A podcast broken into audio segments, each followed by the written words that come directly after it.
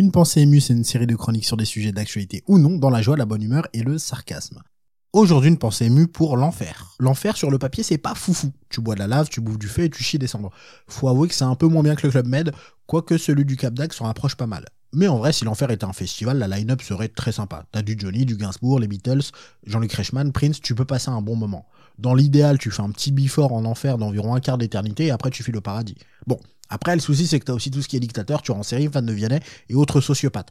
Et il va falloir se mouiller la nuque quand tu vas croiser Dupont de Ligonnès qui va te parler de sa réorientation professionnelle dans la construction de terrasses en enfer, spécialité pavé de bonnes intentions.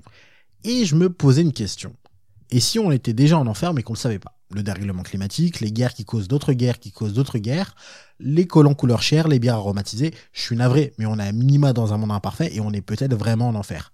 Et je soupçonne certaines personnes d'être de faux humains en mode PNJ de jeux vidéo parce qu'ils kiffent leur vie et ils sont très chelous. Trump, c'est sûr, c'est un PNJ. Ça expliquerait d'ailleurs énormément de choses. Il y a que en enfer où Trump peut être le chef de quelque chose.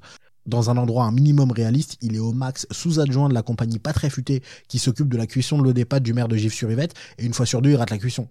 Et il y a plein d'autres signes qu'on est peut-être en enfer. Dans un monde pas destiné à nous torturer, on n'aurait pas fait de la plus belle ville du monde, Paris, une ville qui globalement pue la pisse et qui est peuplée de personnes de moins bonne humeur que Mélenchon en lendemain de cuite on serait peut-être pas dans un monde où Karim Benzema est exclu de l'équipe de France à cause d'une accusation de chantage à la sextape qui n'a toujours pas abouti à une condamnation alors qu'elle commence à dater, mais où on nomme ministre de l'Intérieur quelqu'un avec des accusations de viol sur le dos. Et je dis pas qu'on doit laisser passer ce qu'a fait Benzema, loin de là. Je dis juste que pour choisir notre ministre de l'Intérieur, on devrait être un peu plus tatillon sur le côté éthique et judiciaire que quand on choisit la personne qui aura potentiellement un refrain dans le prochain son de VG Dream. On serait pas dans un monde où en pleine crise sanitaire, quelqu'un se fait tabasser sans raison apparente par la police et que des gens répondent oui, mais il n'avait pas d'attestation, donc est-ce que c'est pas un peu mérité? Alors que c'est les premiers à râler quand on leur met une amende parce qu'ils se stationnent sur une place handicapée. Imagine si en plus on leur mettait une gifle ou qu'on leur faisait une clé de bras. On parlait de quoi déjà? Oui, l'enfer. Alors, je suis contre le concept parce que la damnation éternelle, je trouve ça un peu abusé. Enfin, c'est très con hein, ce que je vais dire, mais l'éternité, c'est super long.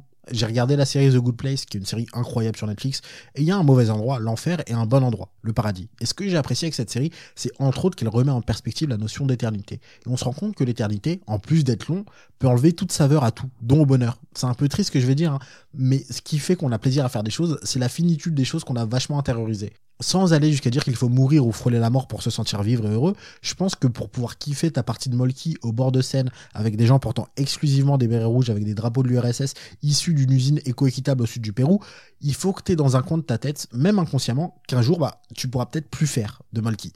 Sur ce, je vous laisse angoisser là-dessus. Kiffez vos parties de Molki, squash ou autres sports auxquels personne comprend rien. Prenez soin de vous et des autres et à très vite pour une nouvelle pensée émue. Il y a d'autres pensées émues disponibles et d'autres formats sur cette chaîne YouTube. N'hésitez pas à aller les voir et à vous abonner à la chaîne YouTube si ça vous a plu.